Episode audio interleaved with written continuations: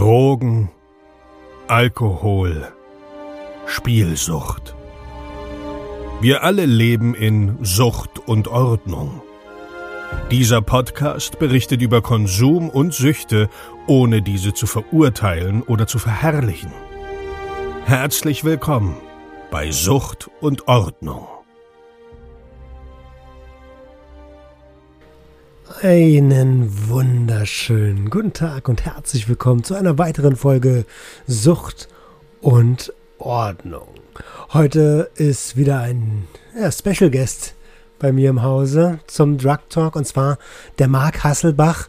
Ähm, ihr habt den schon kennengelernt bei dem Interview mit Freiheit ohne Druck, dem Podcast des äh, Therapieverbunds äh, Ludwigsmühle und habt geschrieben, wie interessant äh, seine Story ist und das habe ich auch gefunden und deswegen haben wir beide uns nochmal getroffen. Ich habe ihn ja auch während des Gesprächs eingeladen und der Marc ähm, ist heute zu Gast, erzählt ein bisschen über sich. Ähm, genau. Viel Spaß mit der Episode. Ich liege bereits auf der Couch. Die Episode ist diesmal ein bisschen vorbereitet, denn ich hatte am, oh, am äh, Mittwoch eine kleine Fuß-OP, aber alles halb so wild. Uh, genau. Anyway, viel Spaß mit der Episode mit Marc Hasselbach. Ja, äh, ich würde sagen, lass uns doch einfach äh, direkt ins Gespräch reingehen. Ich, ich schneide dir einfach eine Vorstellung davor. Ähm, mhm. Marc, schön, dass wir uns äh, wiedersehen und wieder äh, hören vor allen Dingen. Ähm, die, für die Leute, die jetzt nicht wissen, wer Marc Hasselbach ist, hört euch bitte die Episode mit Freiheit ohne Druck an, der Podcast von der, dem Therapieverbund Ludwigsmühle. Da ist ähm, Marc einer der beiden Produzenten, neben dem Dirk Kratz. Auch wenn ich dich heute Morgen nach zwei Minuten äh, offenen Augen mit Dirk verwechselt habe. Sorry nochmal. Ähm, genau, hört euch das an. Hi, Marc. Hi, Roman. äh, ja, wie gesagt, schön, dass du da bist. Wir hatten ja in der Episode schon besprochen, dass wir noch mal so ein bisschen näher auf deine, ähm, ja, auf deine Zuchtkarriere, nenne ich das mal, schauen mhm. wollen. Und äh, da sind mir auch ein paar Sachen im, im, im Kopf geblieben. Allerdings würde ich, äh, würde ich dich bitten, einfach, ähm, ja, erzähl doch mal ein bisschen, wann hat das Ganze bei dir begonnen?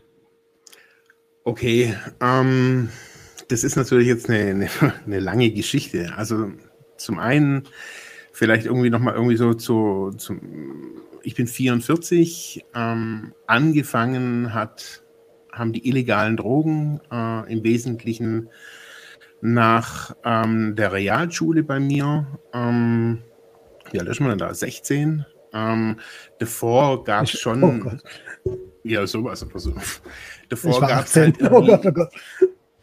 Davor gab es äh, halt irgendwie mal, Alko mal, Alkohol oder sowas auf, äh, auf irgendwelchen Festen, aber jetzt nichts irgendwie, was mich da irgendwie interessiert hätte.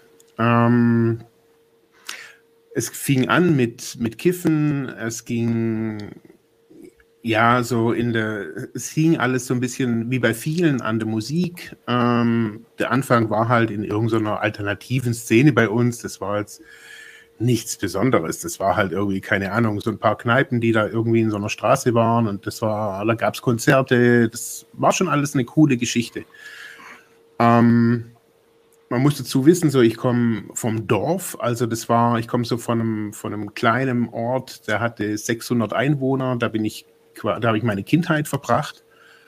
Ähm, und so mein, mein Ding war immer irgendwie so, ich wollte da irgendwie weg. Also so, jetzt nicht irgendwie die große weite Welt entdecken, aber so damals schon irgendwie, ich wusste, ich will kein Bauer sein, weil für mich waren da, irgendwann mal waren da alle irgendwie so Bauern. Also ich weiß auch nicht warum, aber so, das war ein zentrales Ding, dass ich da, dass mich da auch immer weggetrieben hat. Ich wollte mich mit denen nicht identifizieren und mich hat es dann irgendwann mal angenervt, irgendwie auch Dialekt zu reden, weil ich das immer irgendwie so diesen krassen Dialekt immer so damit identifiziert habe, so mit Bauer. Also anders kann ja. ich nicht sagen. Das ist nicht Landwirt oder sowas, dass es was Schlechtes wäre, aber so eine, so eine Vorstellung hatte ich damals und das hat mich auch weggetrieben. Das habe ich so gemerkt und sobald ich ein Moped hatte und wegkam, waren wir, also es waren einige von da, waren wir auch weg. Und dann war das halt die nächste Stadt. Und da war halt diese Szene und Konzerte und dann habe ich gekifft. Und ähm, Darf ich ganz kurz reingrätschen? Immer. Ähm, wenn, du, wenn du sagst Kleinstadt und äh, die nächstgrößere Stadt, wo befinden wir uns geografisch jetzt in Deutschland? Äh, ich bin im Süden in Deutschland aufgewachsen, im, an der Grenze zum Schwarzwald. Ähm, wenn man das so grob lokalisieren kann, in der Nähe von der Schweizer Grenze ist es so, also so, keine Ahnung, 30 Kilometer oder sowas war oder 40 Kilometer von der Schweizer Grenze entfernt. Also ganz im Süden von Deutschland.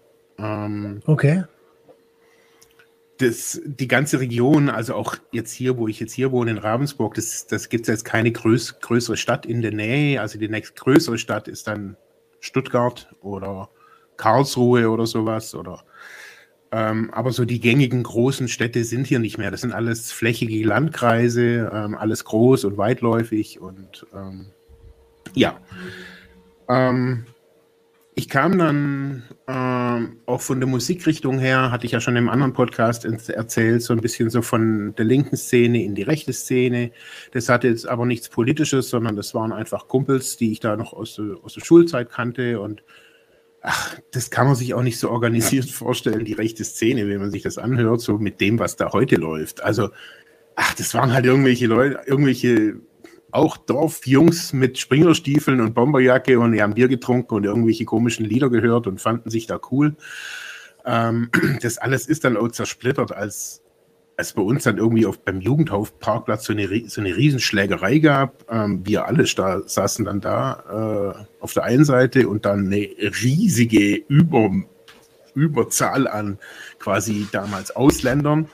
Also es war irgendwie auch jeder. Und schlussendlich waren das halt alle, die wir kannten. Also da standen sich Freunde gegenüber. Und oh, da habe ich so gesagt, hey, das ist doch irgendwie total beknackt. Also ich habe nichts gegen die und ich habe auch nichts. Also, und ja. da war die Sache, das, das war ein halbes Jahr oder sowas oder ein Jahr.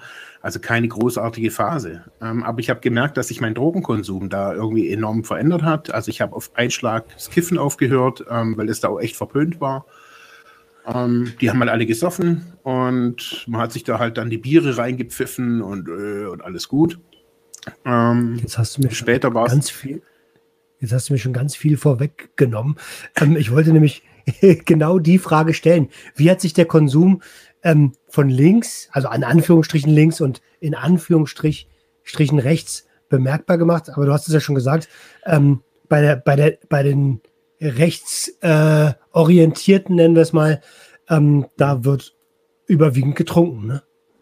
Ja, also so habe ich es auch ganz klar erlebt. Das hat auch damals auch einer irgendwie auch gesagt, sagte, hey, auf Kiffen stehen wir irgendwie hier gar nicht und bla bla bla. Und jetzt gar nicht, das ist undeutsch oder so ein Käse oder sowas. Das war, das machen die halt einfach nicht. Und ähm, das war wirklich so, wir sitzen in der Kneipe, spielen Billard und da kifft man halt nicht, da trinkt man halt dann ein Bier und dann danach ein paar Schnäpse und das war auch alles jetzt nichts, eben man kann sich das nicht mit ideologisch vorstellen. Also das war, die waren halt irgendwie komisch angehaucht und heute würde man sagen, es war halt eher die rechte Ecke, aber das war nicht wirklich rechts. Hm, dazu ist mir direkt noch eine Frage gekommen, als wir letztens gesprochen haben. Ähm, ich meine, links und rechts, wer sich ein bisschen mit der Thematik auseinandergesetzt hat, weiß, dass das ja ursprünglich aus der Bonehead-Bewegung kommt. War das war das bei euch auch, kam das daher, äh, weil man eigentlich Revolution, äh, ähm, na, auf, auf, aufmüpfig, aufständig sein wollte? Also wenn ich das jetzt zurückblickend betrachte, ist es natürlich so, dass alle da drin, ich inklusive natürlich oder vielleicht auch vorne mit dabei, natürlich an, an, auf Identitätssuche sind. Also das ist das, was da passiert. Also man sucht Zugehörigkeiten, ähm, mit was identifiziert man sich, mit Musik, mit der Richtung und das habe ich letztes Mal ja auch gesagt dass für mich irgendwie diese linksalternative Szene irgendwann mal auch zu langweilig war. Das war immer den, der gleiche Sound, die gleiche Art von Sound auch. Und ich höre die Musik heute immer noch, immer wieder. Ähm, aber mhm. ähm, damals habe ich es halt nur gehört. Und ich habe aber auch gemerkt, ich bin kein Typ mit Iro oder der Steine wirft oder bla bla. Das, das bin ich alles nicht. Und ich war auch gegen nichts. Also ich, ich, okay. konnte sagen, hey, irgendwas nervt mich. Ich war gegen gar nichts. Ich fand halt die Musik cool und alles okay. Und so sehe ich das heute auch, ähm, dass da ganz viele, dass diese Szenen, diese Milieus, egal wie man es nennt, die sind hauptsächlich da, finde ich, um sich einer Gruppe zugehörig, zugehörig zu fühlen, eine Identität auszubilden. Und in jungen Jahren finde ich, das ist das total wichtig, äh, dass man auch Grenzerfahrung macht. Also ich habe da auch gerade mit dieser Schlägerei, das ist mir eben bis heute ja in Erinnerung, da war ich 16. Ähm, aber ich fand es so skurril, dass da auf einmal Kumpels standen, mit denen ich irgendwie zwei Wochen vorher noch Fußball gespielt habe, da irgendwie hinter, hinterm Jugendhaus. Und dann denke ich mir, das ist doch mhm. total Blödsinn. Und dann sind wir einfach weggelaufen. Und äh, so wie, man könnte sagen, okay, ihr seid Feiglinge, aber ich habe ich hab mir gedacht, das ist total Blödsinn. Also, das weiß ich, dass ich das gedacht habe. Wenn du dich ja. zurückerinnerst, ähm, kannst du ungefähr beschreiben, wie, also wie viel, ich habe ja auch ein paar Erfahrungen ähm, mit, mit, äh, mit Rechten, nenne ich es jetzt mal, gehabt. Ähm, Komme ich gleich darauf zu sprechen, wie viele Leute das ungefähr waren? Das waren zwei Hände voll. Drei Hände voll. Das waren wenige. Das war ein kleines Grüppchen, ähm, eine Kneipe, wo, wo man sich getroffen hat, dann noch so ein paar Orte, also so, ja, das war nicht viel. Und organisiert war schon gleich gar nichts. Also, hm. da war gar nichts organisiert. nee, also, also ich weiß noch, dass es eben nicht organisiert war, weil irgendwie zu dieser Schlägerei, da, haben, da ging dann gleich die Telefonaktion los und wir holen die bla bla bla und die helfen uns und dann, äh, nee, und ich bin daheim und der eine war auf dem Konzert und ja, alles klar, Mann. Also das, das, das war okay. nicht organisiert. Das war. Ich verstehe. Ich habe ja, ich habe auch so eine, so eine Erfahrung gemacht in Felten damals, um die Jahrtausendwende war das. Ähm, und da war das genauso, wie du es gerade gesagt hast. Die, die, die wir waren, wir waren ja eher linksorientiert, obwohl wir Hip-Hop waren. Und ähm, dann gab es die, die, die, die Rechten, nenne ich das jetzt mal. Ähm, und da war es genauso, wir haben gekifft und die haben gesoffen. Mhm. Und wir haben auch Baggy-Hosen getragen und das konnten die überhaupt nicht leiden. Und es gab einen Abend, da bin ich durch so einen Park gelaufen und habe schon von der Weite so viele, viele Zigaretten ähm, äh, Glimmstängel glühen sehen. Mhm und habe gesehen, dass da steht eine größere Traube, alle betrunken, alle äh, Bomberjacken und Springerstiefel an. Und ähm, ja, mit meinem Aussehen, schwarze Haare, Bart, dann noch die Baggy-Hose. Das war gar nicht cool. Die, sind, die, haben, die haben mich verfolgt. Ich bin vor 30 Leuten ja. weggerannt. Ich habe echt Schiss gehabt. Mhm. Okay, dann, dann, dann bist du in die, in die nächstgrößere Stadt quasi geflüchtet, um dich zu finden. Wie ging es weiter? ja. Ja, also es ging dann mit der Musik hauptsächlich weiter. Also schlussendlich waren es natürlich immer Leute, die, also wir haben das wirklich mal so versucht zu, zu, zu analysieren, was da eigentlich passiert, also wie so diese Übergänge passieren. Und ähm, es ist natürlich so, dass ich da jetzt nicht isoliert bin von Menschen. Also das sind andere Leute, die sind auch in dieser Szene, die nervt es auch, mit denen rede ich. Das sind, das sind dann auch Kiffer oder bla bla und die sagen, hey, komm doch mal zu dem. Und auf einmal bist, also so war es bei mir, mir hat irgendeiner von einem ehemaligen Arbeitskollegen erzählt, der Ecstasy hat. Und ich sage, Ecstasy? Und hat mir dann erzählt, der läuft mit Zylinder rum und mit irgendwelchen komischen hohen Schuhen. Und dann denke ich mir, what? Was für ein Zylinder, Mann. eines Tages sitzen wir in einer leeren Wohnung also sowas habe ich eh schon gar nicht. Also da war gar nichts drin in der Wohnung, außer bloß ein Plastikstuhl und ein Plastiktisch und äh, dieser Typ mit seinem, mit so einer, mit so einer Weste halt, ein Zylinder, ich weiß auch nicht, der war halt ein Freak. Aber der war echt cool. Und der hat uns echt so in diese ganze Techno-Welt irgendwie so damals in den 90ern irgendwie so halt so mitgenommen. Ich wusste gar nicht, ich weiß gar nicht, woher der kam, ganz ehrlich. Also der war definitiv nicht aus dem Ort, weil er anders geredet hatte. Dann hat er Leute aus Berlin gekannt. Also das war für uns Dorfnasen mit, mit quasi 18 äh, auf einmal eine ganz neue Welt. Weißt du, irgendwie. Der, äh, der Messias. Ja, der war einfach cool. Weißt du, besonders mit seinem Zylinder und mit seinen Schuhen. Und das, das, ich weiß nicht, was wieder der Typ da ankam. Und der hatte halt Ecstasy, also richtiges MDMA. Also wie man es halt mhm ich weiß nicht, ob es das heute gibt, aber halt früher war das rar. Und ähm, wir haben das halt genommen und hat gesagt, eben, oh, Raves und Techno gehört und so sind wir in diese ganze Szene rein und das fand ich echt cool. Und parallel gab es ja auch noch mein alltägliches Leben. Also den Mark, der halt so im Alltag rumschwirrt. Ähm, ich habe eine Ausbildung gemacht als Lacklaborant äh, nach der Realschule. Ähm, ich habe Kampfsport gemacht, äh, war da relativ gut. Ähm, und am Wochenende war ich halt dann immer eben auf diesen ganzen Partys, Techno. Das war jetzt nicht so dieses Große. Das Große habe ich relativ schnell gemerkt, dass diese großen Raves, die sind nichts für mich so. Das war mir alles zu kommerziell. Und dann waren wir eher so in Clubs unterwegs, Clubs, die es irgendwie, glaube ich, nie wirklich auch gab. Also das war eher so Underground-Zeugs, wo der uns halt, also dieser Typ hat uns da halt mitgeschleppt, weißt du, also ich kannte da keinen Arsch. Wir sind da halt mit und ich weiß gar nicht, wo ich da überall in meinem Leben war, ganz ehrlich. Also ich war da halt auch drauf. Also wir haben Es, es genommen, wir haben Speed gezogen, das war jetzt nicht so mein Zeug, so, aber Ecstasy und Kiffen, das fand ich schon zu dem Zeitpunkt ziemlich cool. Dann ab und zu mal gab es LSD, das war aber halt eher, puh, also der hat uns, wie auch wie so ein Pädagoge, der war älter als wir, der hat gesagt, hey, macht mal langsam vor Mikros und ja, bei dem cool. LSD nur ein Viertel und bla bla bla. Also der war cool. Der war. Also er der hat noch auf euch geachtet auch noch ein bisschen. Ja, auf sich und hat auch gesagt, also das war jetzt nicht der Papa, das war ein Kumpel, aber der war halt zwei, drei Jahre älter ähm, und irgendwie ganz komisch auch erfahren. Also das hat man gemerkt, dass der die Szene einfach schon ein bisschen mehr kennt so und auch andere Szenen kennt und ja, und da habe ich mich lange wohlgefühlt.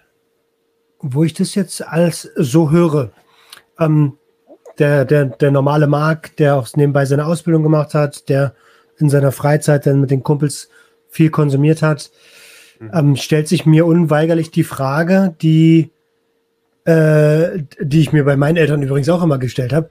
Haben deine Eltern das mitbekommen? Ähm, Im Wesentlichen nein. Also ähm, meine Mutter oder meine Eltern sind geschieden. Ich bin äh, mit meiner Schwester bei meiner Mutter aufgewachsen im Großen und Ganzen. Und meine Mutter hatte ein großes Haus, ein Riesenhaus. Also wir hatten allein äh, eine Wohnung mit elf Zimmern. Ähm, dann hatten wow, das war, ich weiß gar nicht, was da alles drin war. Also ja, man, früher, weißt du, das muss so, also meine, mein Opa und mein Vater haben dieses Haus gebaut. Dann waren da Mieter drin und bla bla bla. Und in diesem Haus hatte ich dann, als ich 16 war, hatte ich quasi eine, das was früher waren so, so Zimmer, die wir vermietet hatten ähm, für so Leute von, keine Ahnung, vom ADAC, ah. glaube ich, oder sowas. Und die kamen dann nicht mehr und dann habe ich dieses Ding umgebaut, als ich 16 war und durfte halt, hatte meinen eigenen Stock. Und im Endeffekt konnte ich halt machen, was ich wollte.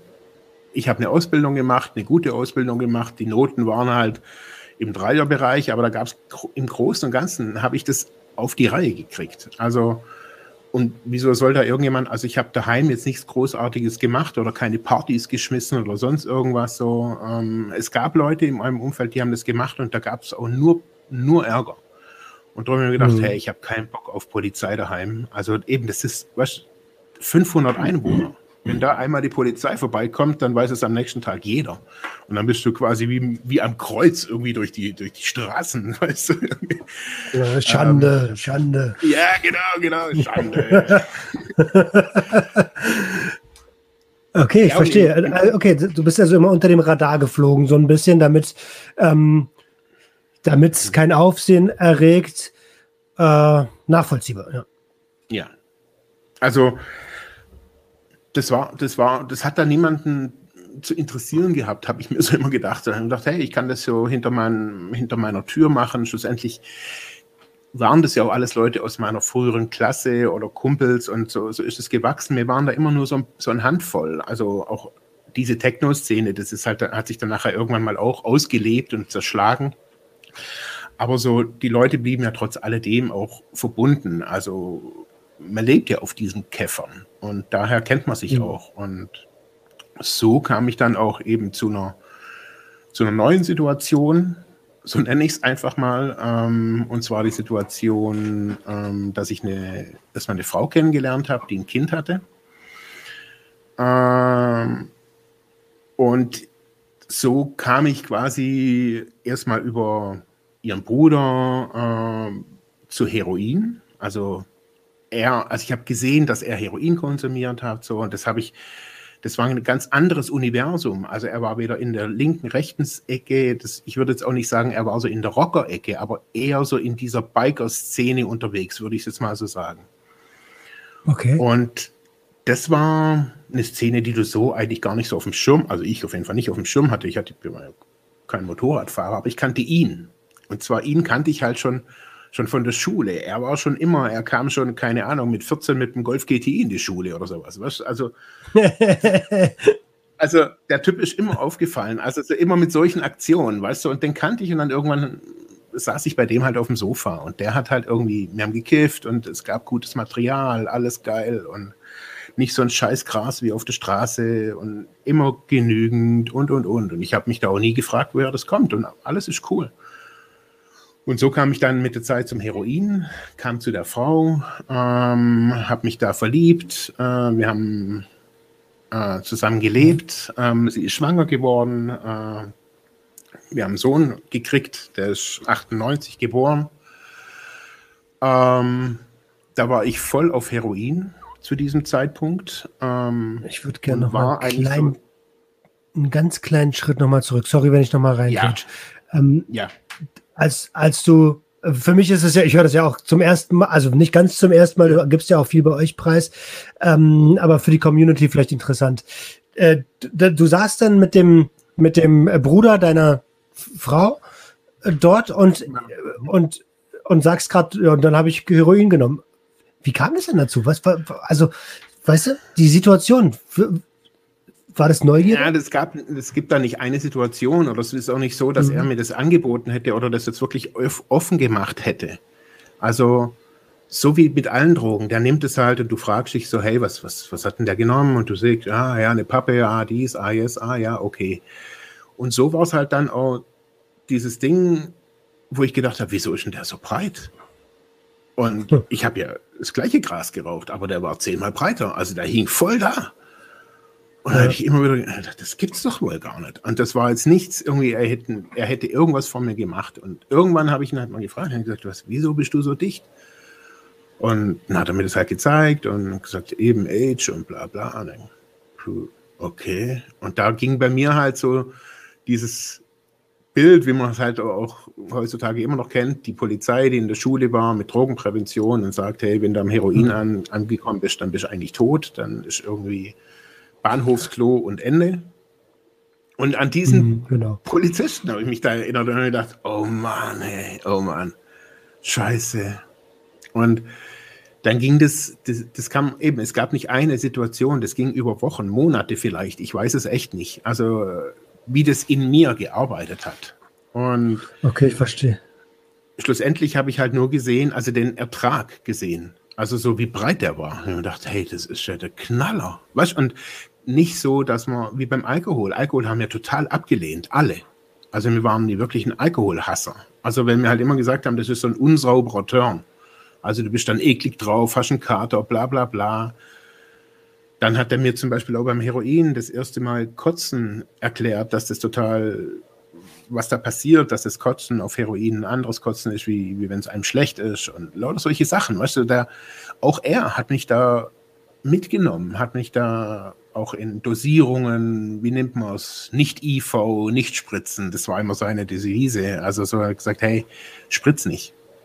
Und somit haben wir das dann ange Irgendwann mal habe ich es gezogen und habe so gemerkt, okay, hey, das ist krass.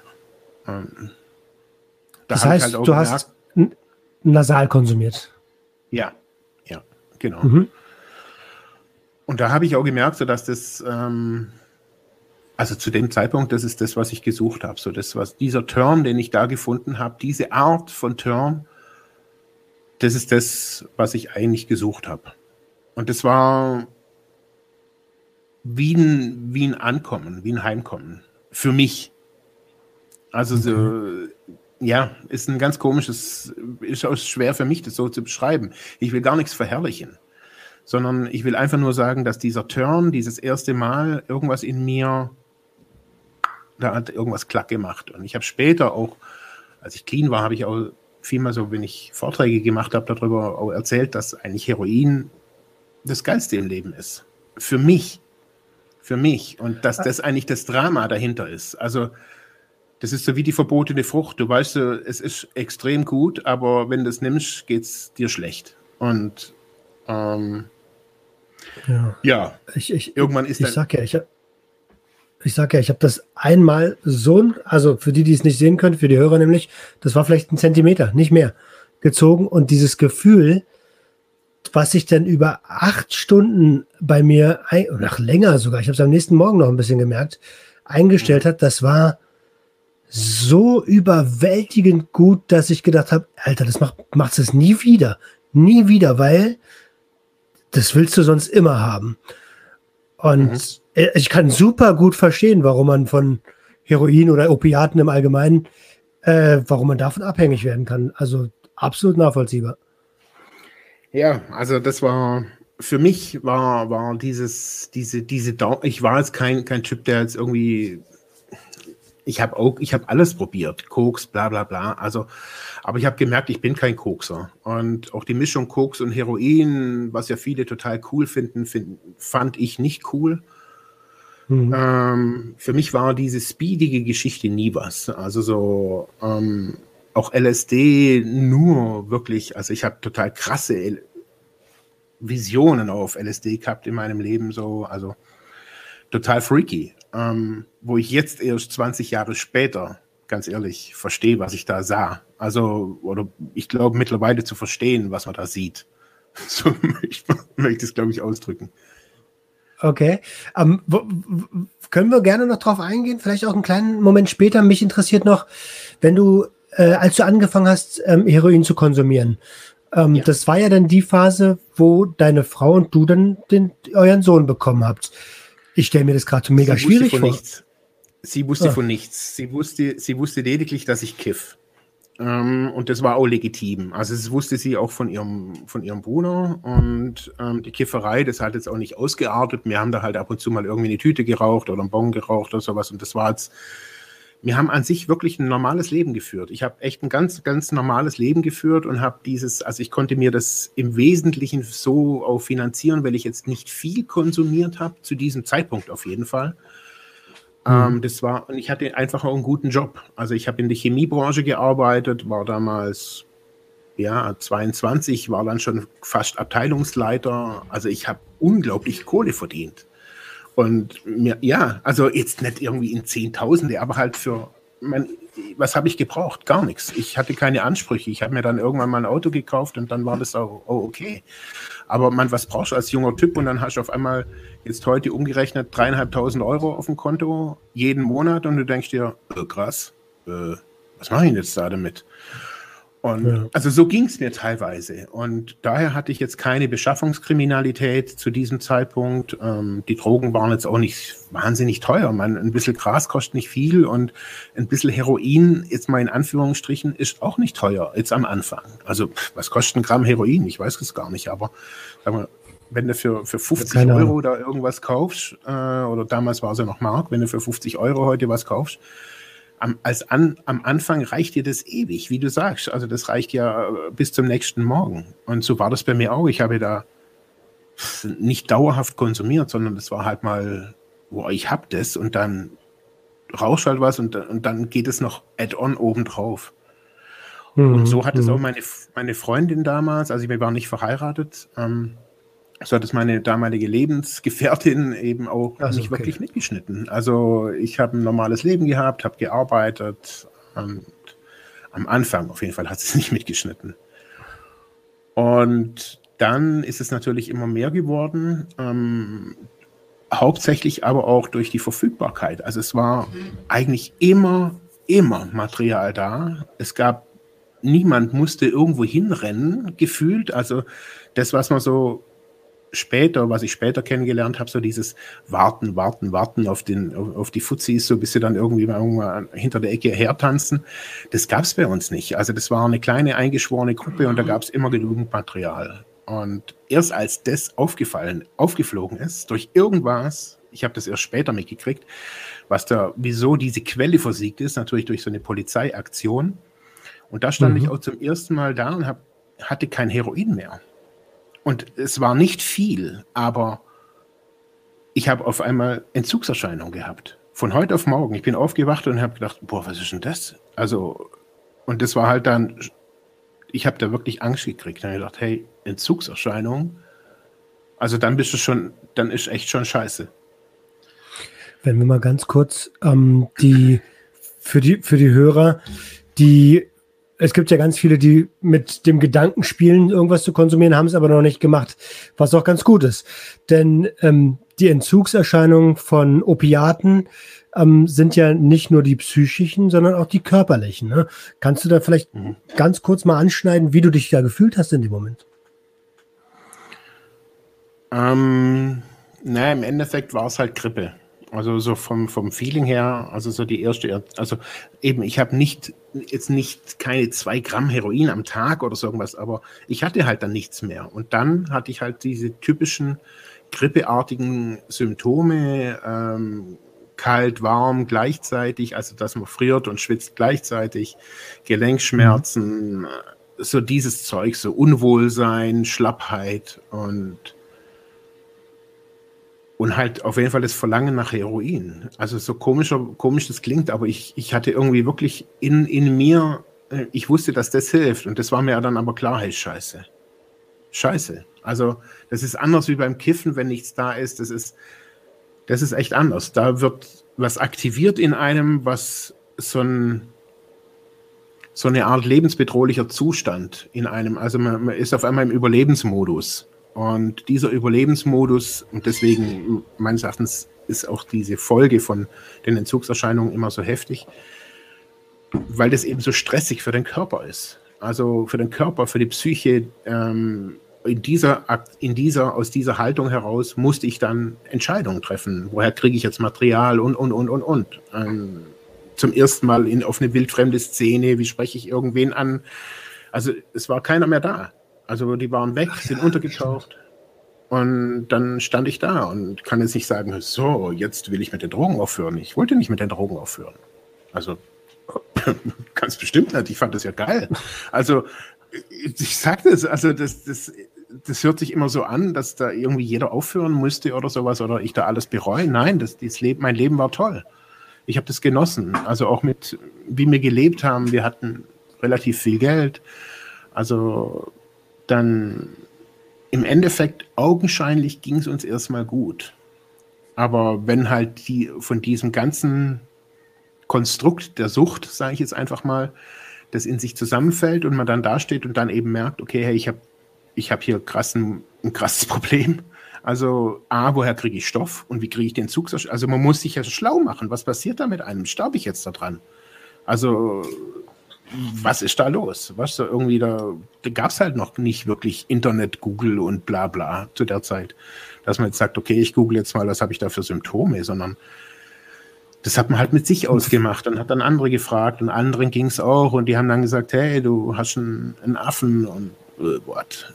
Und ähm, dann kam zum ersten Mal Codeinsaft, das hilft auch. Und dann haben die Leute angefangen, bei ihren Omas Codeinsaft zu klauen. Und wir hatten das dann irgendwann mal literweise. Und das war super, weißt du, irgendwie. dann kommst du dann auf die Schiene, dann kam die ganze Methadon-Geschichte langsam auf. Und das war aber für viele wieder verpönt, weil das irgendwie halt vom Arzt ist. Und ja, und irgendwann gab es halt auch wieder Material. Also das muss man sich einfach sagen. Das geht, die Lücke ist nicht lange. Das habe ich gemerkt. Die Lücken sind nie lange.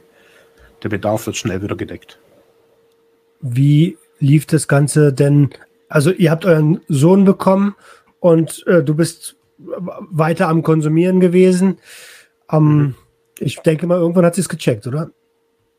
Sie hat es da, glaube ich, auch schon ich weiß es gar nicht mehr wirklich so, aber ich glaube, sie hat es da schon gecheckt gehabt. So. Also, dass das bei mir wirklich irgendwie nicht, also mehr als Kiffen. Ich war natürlich dann auch launisch und wie man halt so ist, schon scheiße drauf und habe dann auch Streit inszeniert, um da zu gehen zu können, damit ich konsumieren kann und lauter so Zeug. So. Und also so kranke Kacke halt einfach. Und ähm, Ich weiß es gar nicht mehr. Also es ist echt schon lange her. So, ich weiß es nicht mehr wie. Also natürlich hat sie das dann irgendwann mal auch geschnallt, dass da, dass ich da ein Problem habe. Und dann war halt da, also ich kann das wirklich nur aus, aus meiner Perspektive sagen. Ich kann nicht sagen, wie sie, wie hat sie oder was hat sie. Ich kann das nur für mich sehen. So, ich habe halt dann irgendwann mal okay. gemerkt, hey, ich weiß noch eine Szene, da saß mein Sohn im Kinderbett und ähm, in der Toilette nebendran äh, war meine Spritze und das Heroin. Ich habe dann äh, schon angefangen, oder? Nee, es war gar keine Spritze. Nee, die Rasierklinge war da. Genau, die Rasierklinge. Also. Genau. ähm, und das hat mich so geschockt, also so, dass das alles so, ja, dass, dass ich es nicht mehr aufhalten kann. Also so, das war ein Selbstläufer. Ich kam nicht mehr raus und ich wusste auch nicht wie und ich habe mich selber verurteilt, dann habe ich mich wieder gefeiert. Das war eine total skurrile Nummer. Wir sind umgezogen in einen anderen, an einen anderen Ort. Ja, das war, also ich kann, ich weiß, ich kann, ich merke das gerade so, ich habe gar nicht mehr so viele Erinnerungen über Details damals. Also es war schlimm ähm, und für mich war natürlich die Geburt von meinem Sohn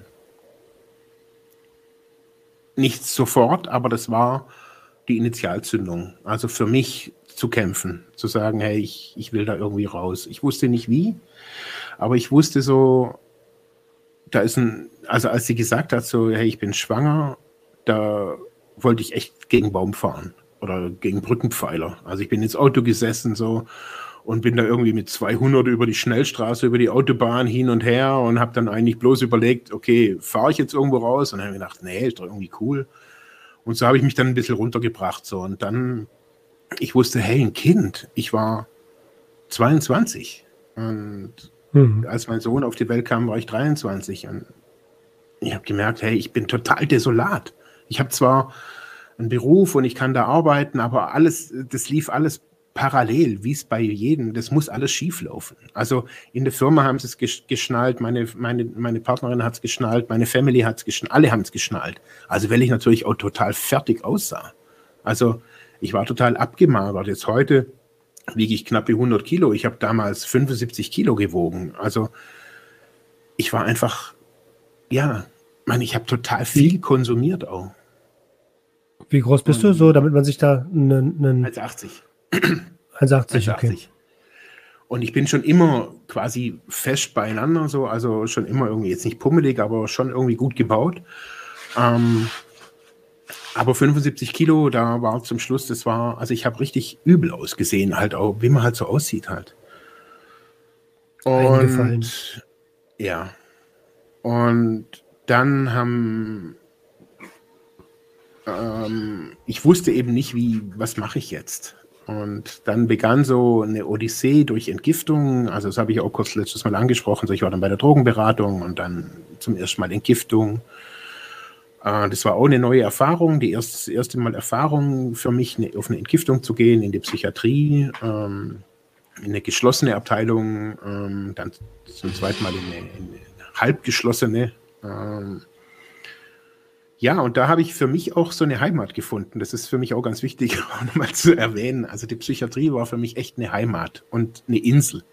Eine Insel zum Heilwerden. Also jetzt nicht im, im Sinne von Venenkur, sondern ich wusste, hey, wenn alles abbricht, wenn alles scheiße wird, dann musst du bloß zu deinem Arzt gehen und eine Einweisung holen. Und das geht ratzfatz. Also das ist der einzigste Weg, den ich wusste, den du gehen musst. Eine Einweisung besorgen und irgendwie dahin kommen. Mit dem Zug, mit dem Bus, egal. Also, und ja, in der Entgiftung lernt man natürlich nicht nur irgendwie entgiften, sondern man lernt auch neu konsumieren, man lernt neue Leute kennen, neue Connections äh, pflegen. Ähm, war alles eine neue Erfahrung für mich. Ich habe da auch eben interessante Leute kennengelernt.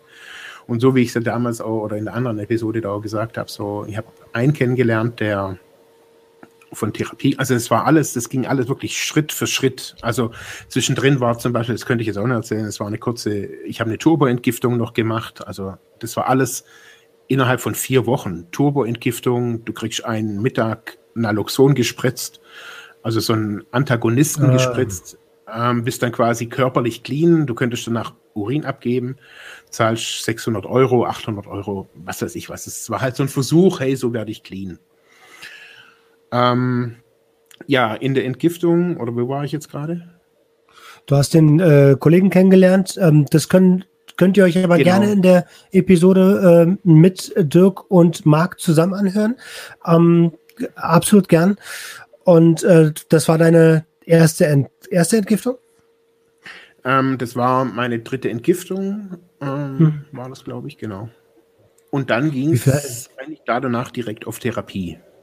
Ähm, und das war für mich so das mit Abstand lebensveränderndste Element in meinem Leben, bis in meinem damaligen Leben, dieser Schritt in die Therapie. Ähm, ich war am Bodensee in einer anthroposophischen Therapie bei den sieben Zwergen. Ähm, ah, kenne ich das, ein Bekannter auch gerade. Genau. Ähm, kennen manche, ähm, war damals sehr umstritten, ist vielleicht immer noch umstritten, keine Ahnung. Haben einfach ein bisschen anderes Konzept als alle anderen. Zum einen ist es natürlich als Grundbaustein die Anthroposophie.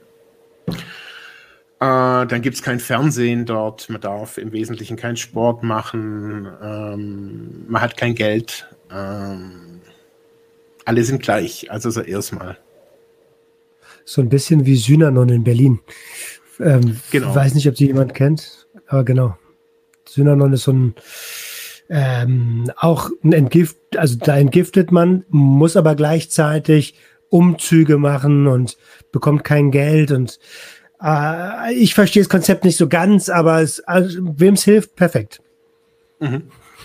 Also eben, ich kam da halt an und habe auch, ich kannte Anthroposophie nicht, ich wusste nicht, was Waldorf, also ich kannte Waldorfschulen vom, von der Idee her, aber ich wusste nicht, was Anthroposophie ist und schon gleich gar nicht, was anthroposophisch, anthroposophische Suchttherapie ist.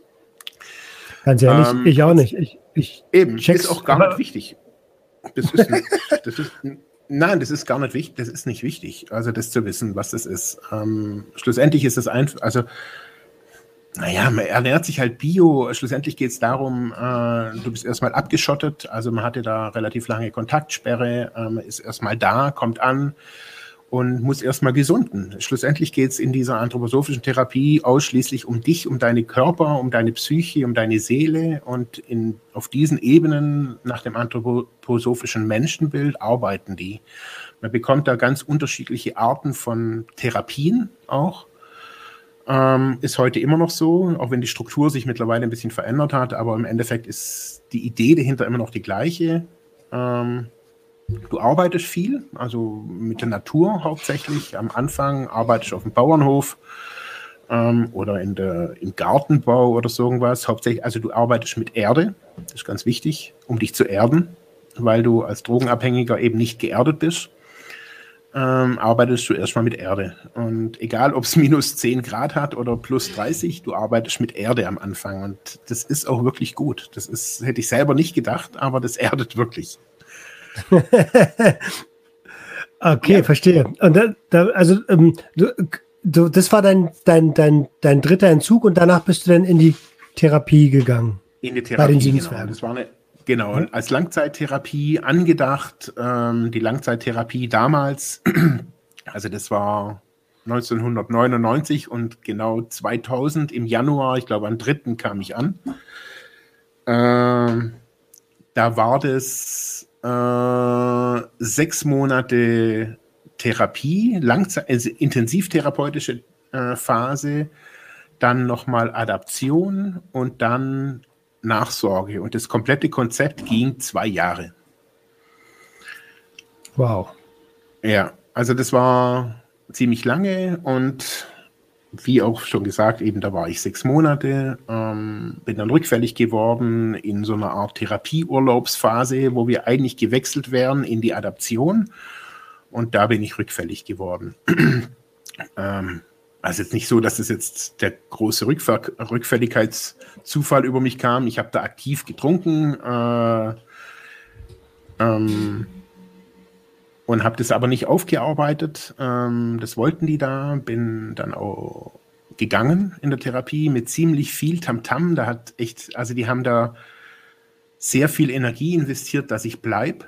Ähm, das aufarbeitet, also nicht nur die Therapeuten, sondern die ganze Gruppe, die haben mich da auch echt, also das, was man so aus therapeutischen Großgruppen und Rundmachen und Eindosen, was man auch immer mal da für Begriffe kennt, also da war wirklich heißer Stuhl mit mir. Ähm, okay. Und das war mit Abstand eine der krassesten Erfahrungen, die ich je gemacht habe. Auch meine Therapeutin, die ich mittlerweile immer noch kenne, die hat irgendwann mal zu mir gesagt, dass dieser Moment damals auch wie arg ich die verarscht habe, obwohl die mir so viel geholfen haben in diesen sechs Monaten. Die haben mir in, auf so vielen Ebenen die Augen geöffnet und ich habe denen eigentlich den Finger gezeigt.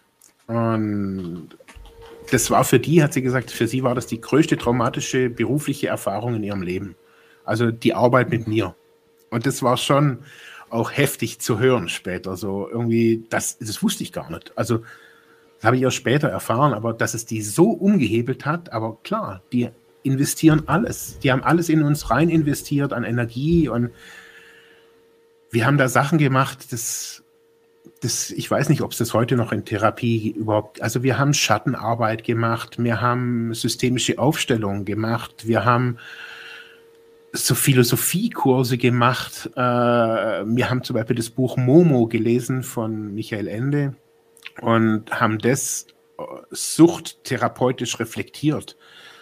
Also wir haben eine Biografie, eine Suchtbiografie geschrieben. Äh, wir haben da so viele krasse Sachen gemacht in dieser Therapiezeit. Das war unglaublich. Also für ich, mich war das auch. Genau, das soll. Ich, nee, ich spreche es noch aus. Sprich es noch aus. Für dich war es? Für mich war das das Schönste im Leben, was ich da erlebt habe. Also. Genau, das wollte ich nämlich. Also eine Therapie ist irgendwie auch was, man denkt am Anfang immer, boah, jetzt komme ich hier in so eine, in so eine Therapie, jetzt sperren die mich weg irgendwie, weil man hat überhaupt gar keine Vorstellung, was da eigentlich geschieht und man ver vorverurteilt das ganze Konzept ganz, ganz oft. Aber du hast ja. es gerade super ausgesprochen und ich empfinde das auch so. Die Therapie, und das ist ja nochmal ein ganz anderes Konzept an Therapie, aber das ist so ziemlich das der beste Schritt, den ich seit Jahren gemacht habe. Seit vielen ja, Jahren. Also, ja, also ich habe neulich erst so, also die Frau, die mich damals aufgenommen hat, das war auch eine total krasse Nummer. Also meine damalige Partnerin mit der, mit meinem Sohn, die haben mich quasi dahin gefahren. Und das war auch so eine, es war Winter eben, Januar und total oh, heul und er geht jetzt und ich oh, und dann stehe ich da drin in diesem Aufnahmezimmer und die sagt so, ja, was hast du denn für ein Problem? Und dann sage ich, Problem? Ich habe kein Problem. Wieso? und dann sagt sie, ja gut, dann kannst du ja wieder gehen. Und dann sage ich, äh, wie geht's denn hier ab, dachte ich. und meine, meine, Freundin war eben schon weg, weißt du? Und ich denke, äh, wie? Und dann sagt sie, jetzt lässt die Tasche einfach mal hier sitzen und gehst eine Runde spazieren und überlegst dir, ob du vielleicht auch ein Problem hast. und das war mein Aufnahmegespräch. Mit, morgens, morgens im Janu am, am 3. Januar äh, bei Schneesturm. Ich denke mir, scheiße, Mann. Und dann stand ich da bei Schneesturm in der Einöde am Bodensee im, in the middle of nowhere. Und dann bin ich wieder rein und dachte, naja, ich bin jetzt hier und ich bin drogenabhängig, bla bla bla. Und dann sagt sie, ja, okay, cool. Und dann haben wir einfach so geredet. Und, aber dieses, dieser Moment, dass die mich rausschickt, das hat mich so, weißt du, wie so eine Ohrfeige, weißt du, du denkst, hey cool, jetzt bin ich auf Therapie oder na, ich weiß auch nicht so ganz. Und dann sagt, ja, ich weiß auch nicht, vielleicht gehe ich einfach nochmal raus.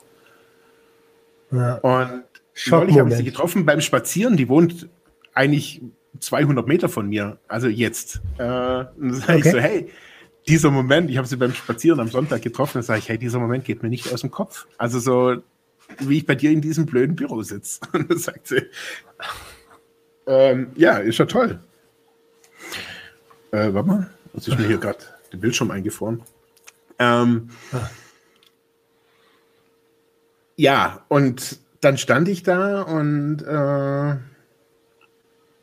ja, wusste halt nicht irgendwie, was Sache ist und was ich schlussendlich eigentlich nur sagen will, das, was ich da gefunden habe in dieser ganzen Zeit, auch in diesen sechs Monaten und ich war da später nochmal, was ich gefunden habe, sind Freunde, ähm, wirkliche Freunde und habe wirklich zum ersten Mal auch erlebt, was Freundschaft wirklich bedeutet und was es schlussendlich jahrelang nicht bedeutet hat. Also dieses ganze Also auch wie viel man investieren muss in Freundschaft, in Beziehungen, in Kommunikation, das haben die uns da nicht die Therapeuten, sondern es waren ja wir. Wir haben aneinander gelernt. Wir hatten Zeit, wir hatten Raum und wir hatten, wir waren alle gleich. Egal, ob da irgendeiner Übergangsgeld gekriegt hat oder vorher einen guten Job gemacht hat. Oder, das war alles unwichtig. Wir wussten alle, hey, wir sitzen alle im gleichen Boot und wir wollen da wieder raus.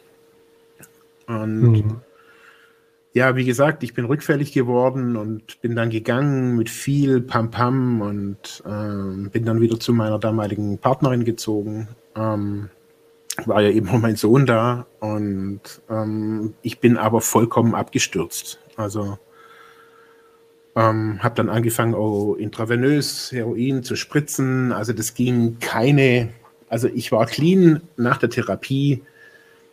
Naja, vom, vom Bahnhof bis zum nächsten Bahnhof, bis es da halt irgendwo einen Schnapsstand gab und dann ich dann erstmal ein Chantre gekauft habe. Also und so waren meine sechs Monate Therapie quasi zu Ende mit diesem Schluck dann auch. Und äh, danach ging es dann los eben mit Heroin, mit Spritzen. Dann hat meine Partnerin auch gesagt, hey, das geht so nicht mehr, hat mich immer wieder rausgeschmissen. Und ja, das war so ein, ein Drama. Das war wirklich, also wo bei mir aus Spritzen angefangen hat, das war freier Fall. Also auch in alle Abartigkeiten. Also so, wir haben da eben, die hat, sie hat mich dann, immer wieder auch rausgeschmissen und ich habe dann auch in so diesen,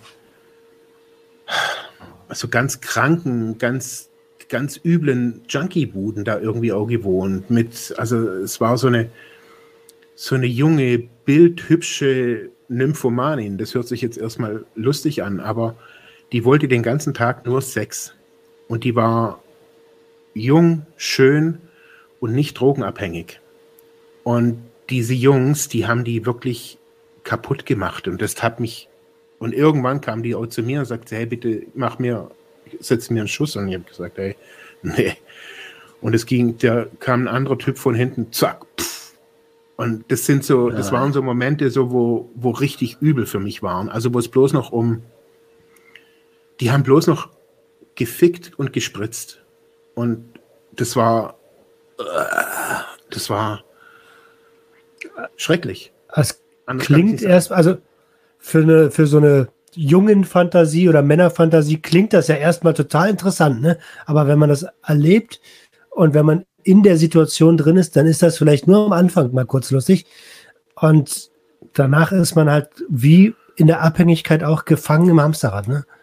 das Ding ist, dass das in gar keiner, also für mich und auch für, für, das war, das ist nur in der Erzählung, hört sich das so ein bisschen sensationell an oder so. Aber schlussendlich ist es pure Dramatik. Und diese Dramatik, besonders auch in, mit dieser Frau, mit diesen Leuten, das hat sich, das ging, es, es wurde immer schlimmer. Also die, die Leute haben, also auch die Gewalt untereinander, da kam dann auch andere rein, also andere, andere Russen und Türken, also Leute, die dann auch gewalttätig waren und wo es um 50 Mark ging. Und früher hast du einem 50 Mark geschuldet und hast dann vielleicht mal irgendwie ein blaues Auge gehabt. Dem einen haben sie den Finger abgeschnitten und haben den mit, äh, mit, mit, mit so Moniereisenstangen verdroschen. Weißt du, das war auf einmal auch so, weißt du, in dieser, in dieser Szene habe ich gemerkt, ey, ist nur, ist alles erlaubt. Also auch wenn sie den totgeschlagen hätten im Keller, dann, pff, wen hätte es gejuckt? Also, niemand kannte uns, das niemand kannte die. Und okay. Darf ich ganz kurz nochmal, noch mal, ähm, ja. also macht natürlich mal was mit mir, das zu hören. Mich würde interessieren, ähm, wenn, in der, wenn in der Therapie doch alles so gut war und du dann gesagt hast, also es muss ja irgendwas passiert sein, du musst ja an irgendeine Grenze gestoßen sein und gemerkt haben, wow, wow, wow, jetzt wird mir das hier zu viel mhm. und dann ausgebrochen sein. Ja. Was ist, kannst du das beschreiben? Ja, schlussendlich habe ich, habe ich so ein bisschen Therapie gespielt auf einer Ebene. Und wenn halt, wenn so die Punkte kommen, wo es halt wirklich interessant wird, würde, also um, wenn es ums Eingemachte geht, um diese Punkte, die dahinter liegen, da wollte ich nicht hingucken. Schlussendlich. Mhm. Und das waren Reaktionen, die ich damals gar nicht, ich habe meine Reaktion, meine eigene Reaktion auch nicht verstanden. Ich weiß nicht, wieso ich da so radikal weg bin. Ich habe das in diesem Moment gar nicht verstanden. Ich wusste bloß, hey, die wollen mir irgendwas. Also so dieses typische Ego-Ding, wenn dann so der Kopf einschaltet. Ich will doch bloß und bla bla bla und ich bin doch clean und aber eigentlich ging es um Punkte in meiner Kindheit, wo ja wir wirklich mit unglaublich, die haben mit ganz viel Sensibilität, haben die uns dahin gelotst. Also Situationen aus unserer Kindheit. Also da waren Psychologen, Therapeuten, die, wo wir da in, ich weiß nicht, was die wirklich da gemacht haben. Also ich weiß es schon, aber ich war da in Zuständen, wo ich auch, ich kann dir mal ne, nicht eine Situation von mir beschreiben. Einer, der war in, in, in, in, aus, aus einer großen deutschen Stadt, wurde da mit zehn Jahren von seiner Mutter auf einen, auf einen äh, auf den Strich gefahren, bis er 18 war, acht Jahre lang, hat er für die Eltern angeschafft und ist da drogenabhängig geworden. Und um diesen Schmerz, das was, worüber wir jetzt in diesem Moment den Kopf schütteln, diesen Schmerz in ihm, um den zu lösen, musste er in diese Situation rein, sich genau dieses erste Mal die Abartigkeit ihrer Eltern und so, oder seiner Eltern angucken. Und so mhm. war das bei mir mhm. auch. Und da haben die uns hingeführt. Nicht mit der Brechstange, sondern mit ganz viel Kompetenz, würde ich es einfach mal sagen. Und immer zu wissen, wir sind hier, wir gehen danach nicht einfach über die Straße und gehen zum Bäcker, sondern wir sind hier in einem geschützten Rahmen. 24 Stunden. Wenn's mir, wenn ich hier ab umkipp, dann sind da Leute. Wenn es mir am nächsten Tag scheiße geht, sind da Leute. Die sind da für mich. Das wusste ich. Aber die haben mir da, schlussendlich ging es natürlich um, bei mir um meine Mutter, ähm, als meine erwachsene Bezugsperson und um die Beziehung zu meinem Vater. Und ich habe mir das, glaube ich, alles bis zu einem gewissen Punkt angeguckt und dann war, ist der Schalter umgelegt. Und dann war auch für mich Ende. Und ähm, rückblickend betrachtet, bei der ersten Therapie war ich von Grund auf nicht ehrlich. Ich hatte immer wieder Hintertürchen, also so, wo ich unehrlich war und so dieser Junkie in mir immer wieder noch rauskam. Und erst okay. später, also habe ich das auch geschnallt, also was da einfach für Mechanismen da in mir liefen zu diesem Zeitpunkt. Puh, heftig. Ähm, heftig, heftig, heftig. Ähm, okay, wenn, als du dann in den, in den Junkie-Buden unterwegs, ich meine, ich glaube, jeder, der ein bisschen tiefer in irgendeiner Szene ist, der kennt so eine Wohnungen, wo einfach Klar. Äh, ganz kranke Nummern ablaufen, die sich ein nüchterner, mhm. da würde er die, die Bullen rufen sofort. Ähm, ja. Aber das ist für, für, für Leute wie uns in der Situation Normalität. Das ist einfach ganz ja. normal. Ja. Ähm, wie, wie, wie hast du es aus dem, ich nenne das jetzt mal Sumpf, ne, äh, da rausgeschafft? Naja, irgendwie ging es halt auch nicht mehr. Also irgendwann war, war auch mein Konsum einfach auch an einem, bei einem Maß angekommen. Wie gesagt, ich hatte ja angefangen mit Heroin zu spritzen. Das hatte ich ja in der letzten Episode auch gesagt. Es kam Benzos dazu, es kam Alkohol dazu. Ähm, es ist bei Alkohol, es ist bei, bei, bei Heroin schlussendlich schon geblieben. Aber da habe ich halt bis zum Schluss teilweise vier bis fünf Gramm Heroin am Tag. Ist nicht nur gespritzt, aber die durchschnittliche Konsummenge von mir war, die durchschnittliche war ein Gramm Heroin, eine Flasche Wodka und ein Streifen Rohypnol. Jeden Tag. Und genau, das wow. ist halt ein, genau, das ist halt schlimm. Weißt du, es ist nicht nur oh, total krass und total viel, sondern das ist eigentlich ein Selbstmord. Ähm, auf ganz, ganz lange Zeit oder auf kurze Zeit. Irgendwann schafft es dein Körper einfach nicht mehr. Und so war das dann auch. Das war halt immer wieder ein Spiel. Also mit einer Substanz, schlussendlich mit der Reinheit des Heroins. Ähm, der Alkohol war konstant und die Rohypnol waren konstant und ich war auch relativ konstant, aber das Heroin war eben nicht konstant und das habe ich ein paar Mal eben auch gemerkt, wo es unglaublich stark war. Ähm, das eine Mal war es in einem Obdachlosen, in einer Obdachlosenunterkunft, wo wir da gerade waren. Ähm, bin ich mittendrin umgeflogen und die haben mich dann einfach nur vor die Tür geschleift. Ähm, das war mit Abstand die krasseste Aktion, die ich so erlebt habe. Und liegen lassen und liegen lassen, ja. Also einfach halt ein paar Meter vor die Tür und da lag ich dann irgendwie kotzend und blutend. Äh, und irgend, ich weiß gar nicht, wer mich da gefunden hat. Ähm, ein anderes Mal war ich eben in dieser besagten Wohnung da, ähm, bin da umgeflogen. Ähm, da haben sie mich, während ich, also es war eine ganz üble Szene, während da auch der Notarzt war, haben sie mir noch irgendwie die, die Kohle aus der Tasche geklaut und noch gekifft und also es war ganz übel, ganz übel und ja, die Szene ist übel. Also da ist das, das Unterste der, der, der menschlichen, äh, der Menschlichkeit äh, siehst du da. Und was auch ich also auch ich habe mich manchmal irgendwie gesehen, also so wie ich da irgendwie mit, mit einem großen Stück Holz vor einer Bank auf irgendeine Oma wart. Also und dann immer irgendwas habe ich da zurückgehalten. Also keine Ahnung, meine Moral, meine Ethik, aber ich konnte irgendwie nicht wirklich kriminell sein. Ich hatte da kein wirkliches Händchen dazu. Und ja, da war es halt alles Gewalt in dieser Szene, teilweise auch in einer Wohnung, Gewalt und teilweise auch Prostitution und so subtile Prostitution halt und ach, alles. Abartigkeit einfach, auch menschliche Abartigkeit und Kälte. Und nach der vierten Überdosis, ähm, da war ich dann auch mal wieder irgendwie auch bei meiner Partnerin, bei meiner früheren irgendwie da mal kurz daheim und hab da auch, mein, mein Sohn wurde größer, und äh, ich habe es nicht auf die Reihe gekriegt zu diesem Zeitpunkt. So. Und dann irgendwann war halt mein Körper so am Ende, da weiß ich noch, da lag ich eben im Krankenhaus und mein Arzt oder der Arzt kam da und der hat gesagt, ähm, also so richtig wie im Film, sie haben noch drei Monate. Und er dachte, what?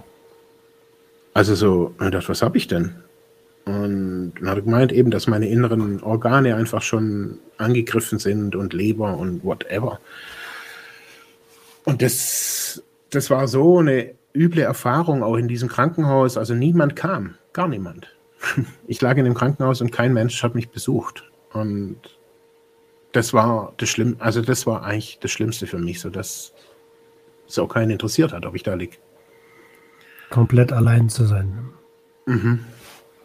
Und ja, und da wusste ich, okay, ich muss hier irgendwie raus und habe mich dann eben an die Zwerge erinnert und mir gedacht, okay, wie, wie komme ich da raus? Wie, ja, Entgiftung. Da war ich immer wieder, wenn es zu viel wurde, also so als Insel. Und da bin ich dann wieder hin. Das war hier die Entgiftung in Ravensburg äh, in, in der Psychiatrie und da waren wirklich sehr, sehr viel, auch viele motivierte Leute, die die mich da echt unterstützt haben. Anders kann ich nicht sagen. Da wieder zu den Zwergen zu gehen. Ja, und dann war ich 2002, also diese ganze üble Phase ging zwei Jahre. Ähm, war ich 2002 wieder bei den Zwergen, habe die Therapie durchgezogen mit quasi Resttherapieanspruch und so wie es halt irgendwie geht war dann eineinhalb Jahre dort. Äh, Nachsorge äh, sind dann als Gruppe in, mit einer Zwölf, in die Zwölfer-WG gezogen und, und, und, und, und. Ähm, und sind eben dann danach, als alles vorbei war, sind wir zu zwei zusammengezogen und ich bin wieder rückfällig geworden. Und das war total fatal. Dann bin ich nach Brasilien gegangen. Ähm, ich habe davor angefangen mit Kampfsport wieder, mit Capoeira. Das ist so ein brasilianischer Kampfsport. Und, hm. ähm, Der Sklaven, ne? weil sie durften ja nicht kämpfen. Genau. Mein Capoeira-Meister hat gesagt, hey, geh zu meiner Schwester nach Brasilien, ähm, hör mal, hör mal auf mit, ähm, hör mal auf mit äh, deinen ganzen Therapiegeschichten, geh, geh zu meiner Schwester und helfe dir in, in ihrer Capoeira-Schule. Und ich dachte, okay, mache ich. Ja, dann habe ich, äh, bin ich dann irgendwann nach Brasilien gekommen und das war dann auch erstmal ganz okay, aber dann habe ich auch gemerkt, man nimmt sich halt auch selber mit und die Probleme lassen nicht nach und dann haben wir uns gestritten und ich habe irgend so eine Argentinierin da unten am Strand kennengelernt, bei der bin ich eingezogen. Da haben wir gesoffen und gekifft und ich habe zum ersten Mal Crack geraucht und Brasilien war der zweite Schritt nach der Therapie, wo, wo ich Freiheit erlebt habe. Also ich war alleine 20.000 Kilometer entfernt von daheim. Ich hatte nur ein Hin- und ein Rückflugticket. Meine Mutter war total panisch. Meine damalige Freundin war Schluss in, in, dem, in der Zeit und ich stand da, hatte keine Kohle. Ich hatte 400 Euro, keine Impfung, konnte die Sprache nicht und saß auf dieser Insel im, im Atlantik, im eigentlichen Paradies. Ja, ähm, hab Freiheit erlebt. Anders kann ich nicht sagen. Hab meine damalige Freiheit. Ich habe auf alles geschissen, auf alles. Also wir haben uns. Also mal, wir haben da so ganz skurrile Sachen einfach auch gemacht, so wo wir lebensmüde waren. Also das waren ganz komische Leute, die jetzt nicht gesagt haben, wir wollen sterben, sondern die das Leben auf so einer Ebene herausgefordert waren. Und irgendwie haben sich die alle auf dieser Insel getroffen. Also sehr seltsam damals. Ähm, wenn du heute noch mal äh, abstinent nach Brasilien fliegen würdest, um dort vielleicht noch mal ein halbes Jahr, Jahr zu verbringen, äh, Oh, bist du noch da? Oh oh. Jetzt bin ich hier alleine. Bin schon da. Ah, das, ähm, cool. Also, jetzt hast du Entschuldigung, Entschuldigung. Alles gut. Also, wenn du heute noch mal abstinent nach Brasilien würdest, ähm, würdest du es trotzdem so genießen? Bestimmt, oder? Brasilien ist ja auch ein geiles Land. Ähm, ich habe ja, ähm, wir ja jetzt neulich, höre ich dich jetzt wieder? Ich, ich ja. höre dich, aber du okay. knackst ein bisschen. Okay. Ähm, also wenn ich jetzt wieder nach Brasilien würde,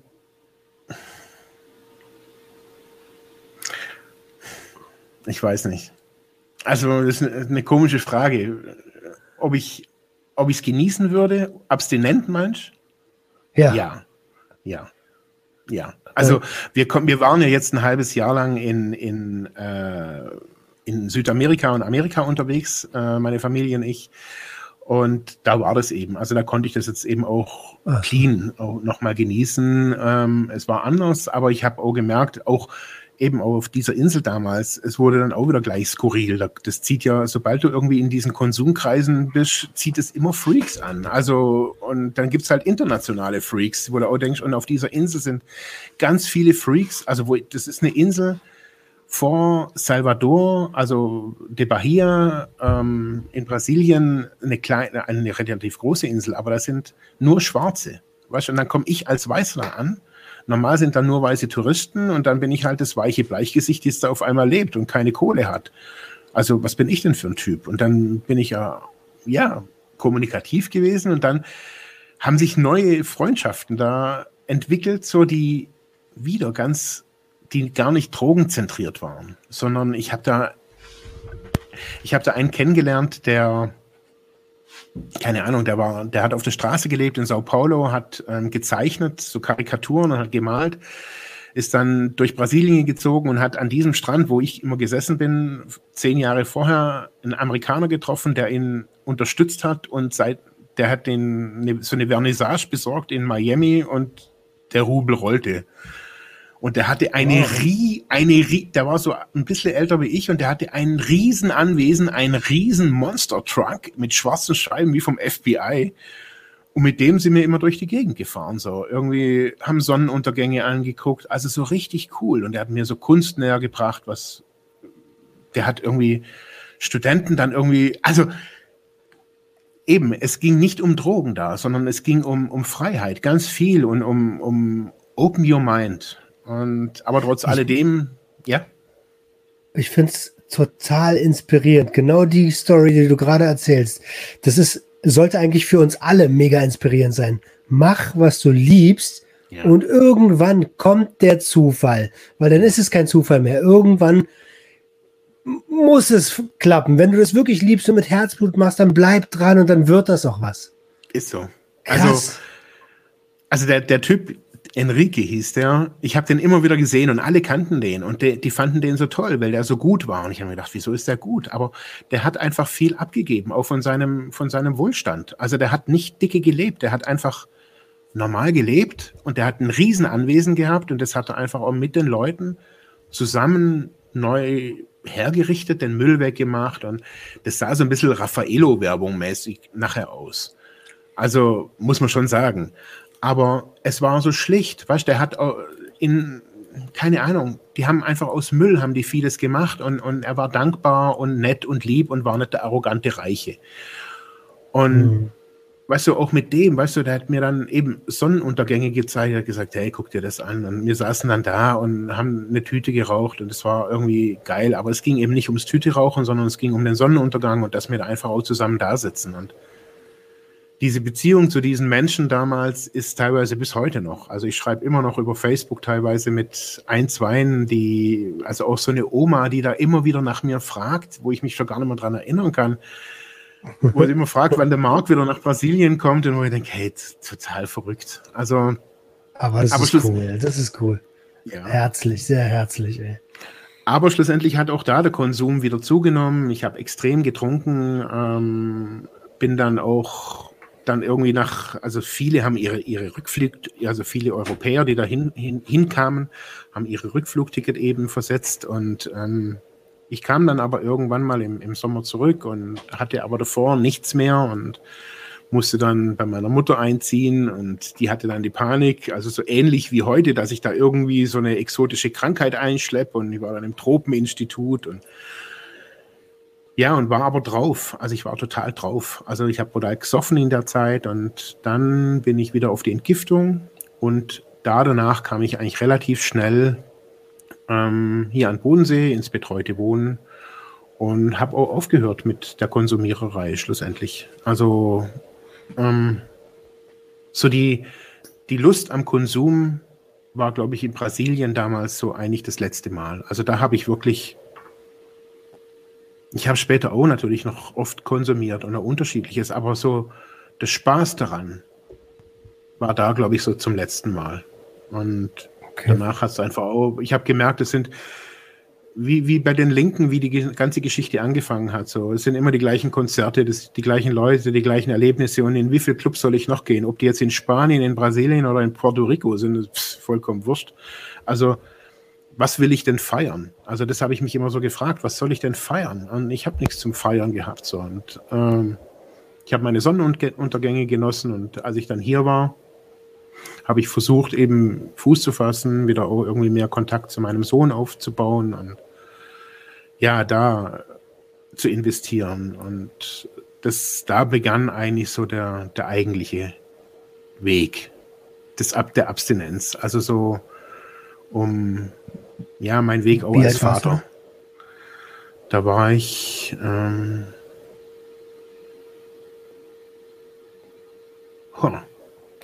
Roundabout.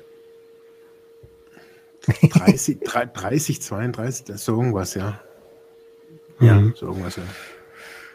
Okay, cool. Und das heißt, dann hast du, da hast du dann einfach, also ich nenne das bei mir drinne, ist so ein bisschen ähm, ein bisschen Imagination, die, der, der vernünftige Typ, der jetzt gerade auf einmal da ist, der, den ich vorher nie gekannt habe, weil vorher war immer Angst und Wut vertreten.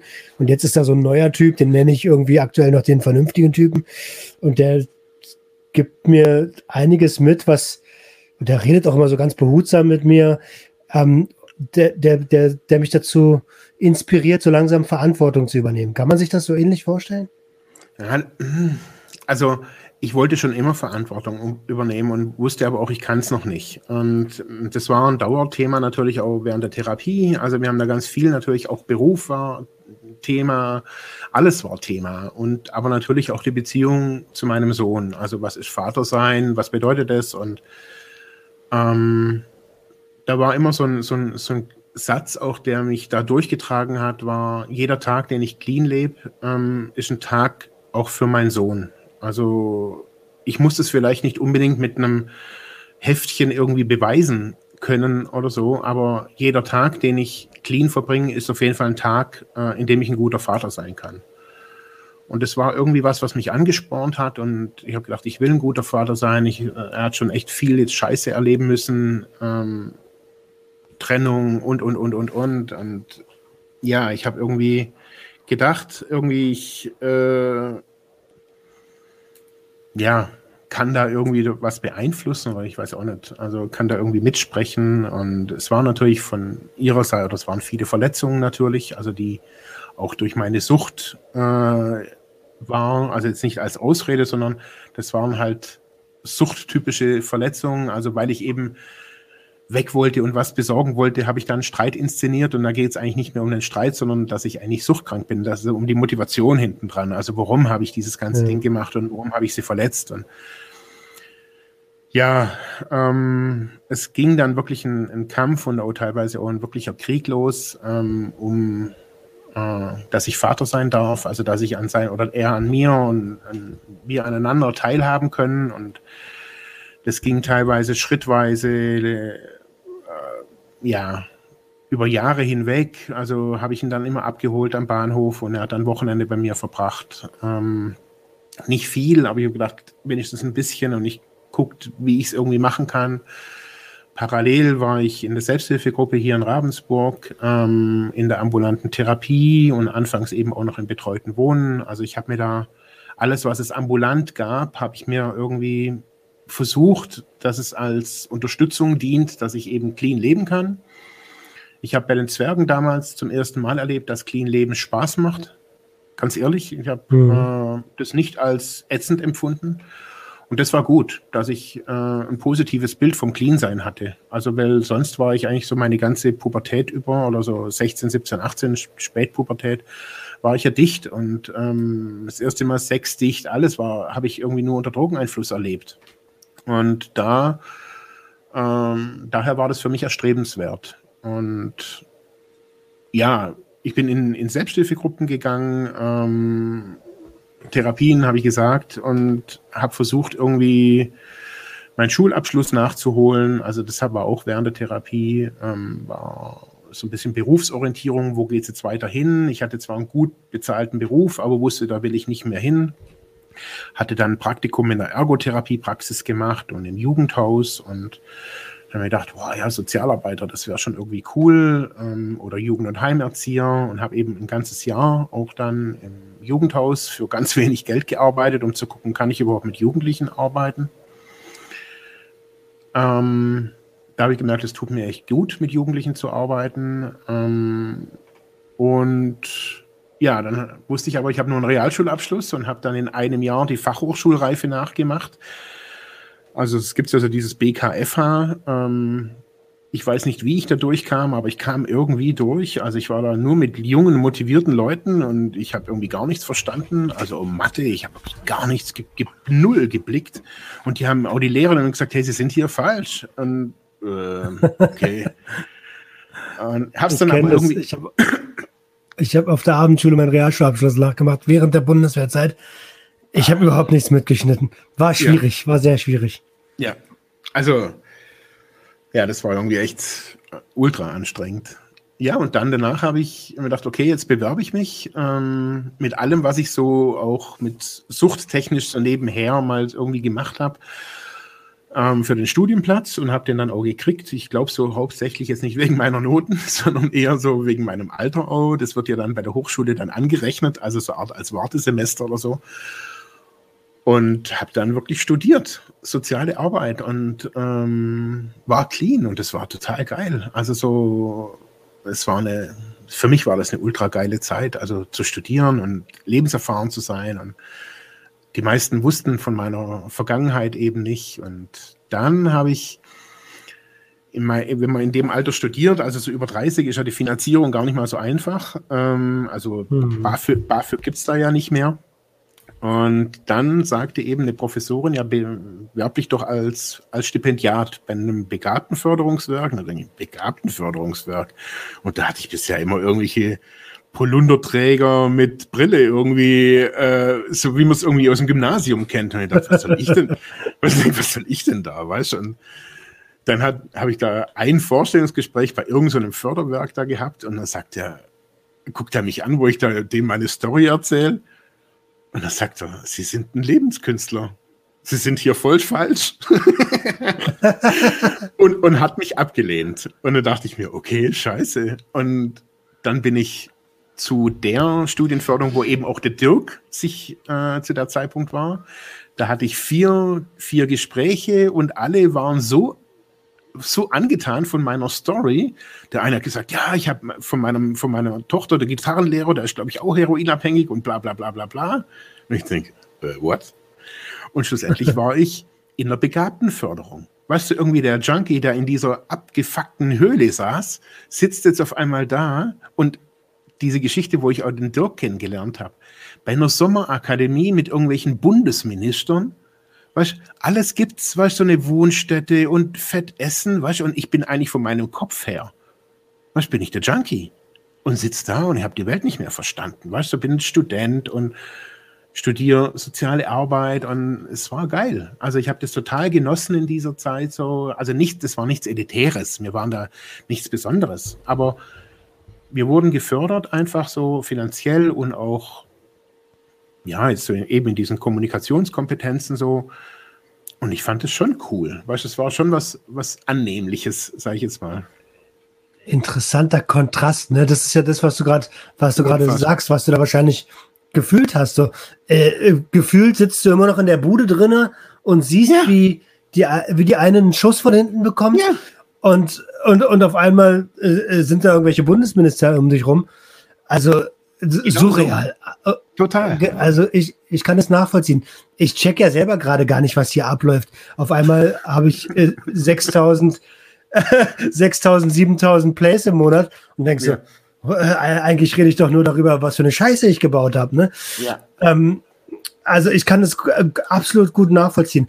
Und, und dann hast du die soziale Arbeit studiert und hast, hast nebenbei gepodcastet. Ne? Also, also du podcastest ja die ganze Zeit äh, wir, Also wir haben am Anfang, wo ich studiert habe, haben wir noch ein Internetradio gemacht und haben dann auch also das ist vielleicht auch nochmal irgendwie eine geile Geschichte, so zu, ganz kurz so zu erzählen. Also wir haben einen Professor, der hat einen Gesundheitskongress am Bodensee organisiert und ich war wegen einer wissenschaftlichen Hausarbeit, musste ich den was fragen. Und da sehe ich so einen Flyer von Online-Dokumentation, bla bla bla. Und da sage ich, ah, dokumentieren die Firma jetzt hier da ähm, diesen Kongress? Ja, nee, die sind viel zu teuer. Und da sage ich, öh, was kostet denn sowas? Und da sagt er, ja, irgendwie 24.000 Euro oder so irgendwas. Und da sage ich, hm, also ich mache es Ihnen für 4000. Und dann sagt er, okay. ich, äh, okay. Und dann sagt er, okay, komm, das machen wir jetzt. Wir ziehen das auf. Und dann haben wir wirklich mit zwölf Studenten haben einen internationalen Medienkongress dokumentiert mit Sachen, die wir uns im Kreis Medienzentrum geliehen haben, Sachen, die irgendwer privat hatte mit zwölf Leuten. Wir haben uns Hemden gekauft, sind da da gestanden auf dem Kongress und haben internationale, da war die Beraterin vom Obama, die Gesundheitsberaterin. Wir haben Interviews gemacht, ohne, also die, die Profs haben uns gebrieft. Das war wirklich, zack, wir machen mal. Und das war unser Internetradio. Und so sind wir da einfach so, also, die haben, weißt das Krasse war, dieser Kongress, der hat konkurriert eigentlich so von der Größe mit dem Hauptstadtkongress in Berlin. Und dieser kleine Kack-Kongress mit seinen 300 Mitgliedern war so krass innovativ, dass das mittlerweile jetzt alle machen, weißt du? Und das war vor über zehn Jahren. Weißt du, da sind wir da gestanden, mir, mir, mir Fuzis, weißt konnten umsonst essen, umsonst trinken, mit den Profs, mit den Profs tanzen. Und das war schon, weißt es war, so hat es alles so bei mir so ein bisschen medientechnisch auch angefangen. Ja, war eine geile Zeit, ganz ehrlich. Also, so hat es. Glaube ich dir sofort. Also man hört das auch richtig raus. Und äh, du siehst ja auch, wie ich hier gerade strahle. Ihr hört das leider ja. nicht, ihr da draußen. Aber äh, ich, bin da, ich, bin da, immer, da geht mir immer das Herz auf, weil du, du bist auch eine Inspiration. Ganz ehrlich, für mich und für alle, die das hören und sich da was rausziehen können, auf jeden Fall. Denn das ist eins der besten, du bist eins der besten Beispiele, dass dass man, wenn man irgendwann den Schalter umlegt, dass man da rauskommen kann und dass es total egal ist, was du machst, aber mach's mit Herzblut und dann, dann wird das, wird das gut. Mhm. Und irgendwann sitzt du vielleicht neben der Beraterin von Obama oder wem auch immer. Ja, also was für mich war so ein Ding, diese Gesundheitspiazza, so hieß dieser Kongress ich saß irgendwann mal, weißt du, diese ganzen, auch meine Kommilitonen, weißt du, die waren ja alle jünger wie ich und die meisten wussten über meine Story gar nichts. Und ich saß auf diesem, im Bregenzer, also das Ding war im Bregenzer Festspielhaus. Googelt das mal, wie das aussieht. Bregenz kenne ich. Genau, ich, ich sitze in diesem Bregenzer Festspielhaus, vor uns das Bühnenbild von AIDA. Im Raum die ehemalige die ehemalige äh, Drogenbeauftragte vom Bund und ein Chefarzt von irgendeiner Schweizer Klinik, grauhaariger Typ, so ein ganz schlachsiger Typ am Flügel und spielt von Mozart für Elise. Da, da, da. Und ich sitze da wow. mit meiner, und ich sitze da mit meinem Spezi allein auf so einem Lederhocker und denke mir, alter Scheiß, ich hab's geschafft. Das war mein Gedanke. Das war, das war mein Gedanke. Ganz alleine saß ich da und habe gedacht, hey, ich brauche jetzt hier kein Bier und bla bla bla. Und ich will aber, Ich saß nur alleine da und gucke mir dieses Bühnenbild an und dieses Ding von Mozart, der, der spielt das immer wieder und denkt mir, oh, ey, wir sind, also ich krieg wieder Gänsehaut, aber das war damals schon so, das war, ich habe echt gedacht, so, ich habe es geschafft jetzt im Leben. Cool. Ja. Hammer, Hammer. Und, und ähm, lass uns in die Gegenwart kommen. Ja. Äh, so langsam. Du hast, ähm, du hast äh, ja den Dirk schon erwähnt. Ihr habt euch kennengelernt ähm, äh, auf diesem Kongress, wenn ich das richtig mitbekommen habe? Oder in, im, Umfang, im, im Umfang dessen? Mm, wir haben uns da, also wir haben uns in dieser Sommerakademie eben kennengelernt. Er war Stipendiat, ähm, weil er den Doktor gemacht hat. Ich war Stipendiat, weil ich studiert habe. Und so haben wir uns da kennengelernt. Genau, wir waren da auch auf verschiedenen Workshops zusammen und haben uns da auch recht gut verstanden. Aber es ist jetzt nicht so, dass wir da jetzt irgendwie permanent Kontakt gehalten hätten. Wir waren da halt in irgendeiner Facebook-Gruppe von, von den Stipendiaten, waren wir halt latent immer wieder irgendwie auch verbunden. Und so hat ah, er das, glaube ich, auch so ein bisschen mitgekriegt. Okay. Und, und, und du hast dann den Sozio, äh, nee, nicht den Soziopod, das, das Soziophon. Genau, ich habe das Sozi Soziphon-Podcast habe ich gemacht. Also ich habe 2009 habe ich hier mit drei anderen Media Sozial gegründet und da haben wir schon überlegt, okay, wir podcasten irgendwie ähm, haben das aber nicht gemacht und früher eben Internetradio, ich hatte das ganze Equipment noch hier und dann habe ich mir irgendwie gedacht, okay, hey, Podcast, hätte ich irgendwie Bock, ähm, so alleine Leute einladen, ähm, mit den Talks zu führen über irgendein Thema, was mich interessiert. Das habe ich eben früher schon beim Internetradio gemacht, irgendwelche Verschwörungstheoretiker eben interviewt und bla bla bla. Das war alles irgendwie ganz cool. Und habe gemerkt, okay, hey, das macht auch Spaß und man kann da auch wirklich im Kontext von sozialer Arbeit irgendwie vielleicht was machen. Das gab es bisher noch nicht. Und so kam eigentlich so die Idee zu podcasten, habe mich da auch total unterschiedlich ausprobiert. Also ich habe 304 Episoden gemacht. Ähm, wow. Habe habe teilweise täglich gepodcastet, äh, als Interviewform, dezentral, äh, live vor Ort. Also ich habe mich da einfach ausprobiert und habe immer wieder geguckt, was ist mein Equipment, was sind meine Themen, was interessiert mich, was interessiert die anderen. Also zum Beispiel habe ich eine Sendung gemacht, äh, eine Episode, die hieß Die soziale Arbeit stirbt, wo ich also gesagt habe, durch Digitalisierung, bla bla bla, ähm, ist es das Ende der konventionellen sozialen Arbeit. Und es hat selbst auf einem Kongress hat es dann für Wirbel gesorgt. Mein kleiner Futzel-Podcast da irgendwie äh, gesagt, ey, boah, wie kann ich das äh, sagen? Und ja, und so bin ich da einfach langsam in diese Podcasterei reingekommen und ja, mache das auch nach wie vor gerne. Und, und, und, und, und dein, aktuelles, und dein aktuellstes Projekt mit Dirk zusammen, das ist ja der Podcast Freiheit ohne Druck, den äh, mit ihr wart ja als, als Duo vor kurzem ähm, zu Gast. Äh, wie sehen deine Pläne aus für die nächsten Jahre? Hm. Ich weiß es nicht. Ich habe irgendwie so gemerkt, dass ich keine Pläne, also ähm, die ganze Geschichte, ich muss das nochmal ganz kurz sagen, ich weiß nicht, ob du, ob, ob wir auf die Zeit gucken müssen, so, ähm, diese ganze Geschichte mit dem Dirk hatte ja noch vielleicht so einen Nebenläufer, so, um das vielleicht nochmal ganz kurz rund zu kriegen. Und zwar mhm. ähm, zu Beginn, als die Zusammenarbeit mit der Ludwigsmühle war, ähm, war bei mir, ist mein Sohn gestorben mit 20. Ähm, oh. Genau, also dafür, also diese, diese Liebe für ihn und dieser Kampf, quasi ein guter Vater zu sein.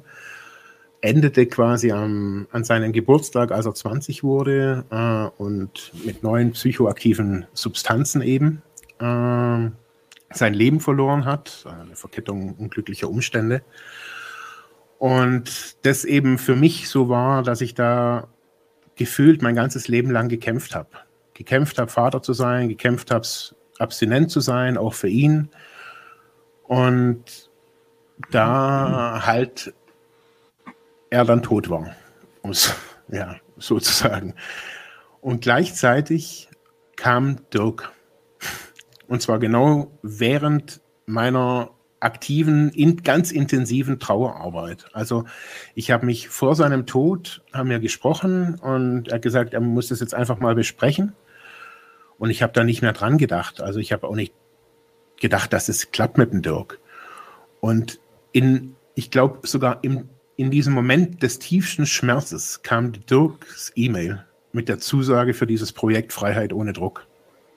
Und ich habe das, ich habe das nicht auf die Reihe gekriegt, so, also so diese, wieder dieses Zerrissene. Also auf der Seite, auf der einen Seite das schlimmste Schwert in meinem Leben, äh, meinen Sohn verloren zu haben mit 20, auch an Drogen. Ganze Scheiß, den ich irgendwie gemacht habe, scheint sinnlos und, und, und, und, und. Ähm, ja, und so begann dieses Projekt. Und deswegen merke ich so, dass die Ziele sich für mich so ein bisschen erübrigt haben. So, ich merke, ich habe keine wirklichen Ziele mehr. Ich merke, ich möchte leben. Äh, ich genieße das Leben mit meiner Familie total.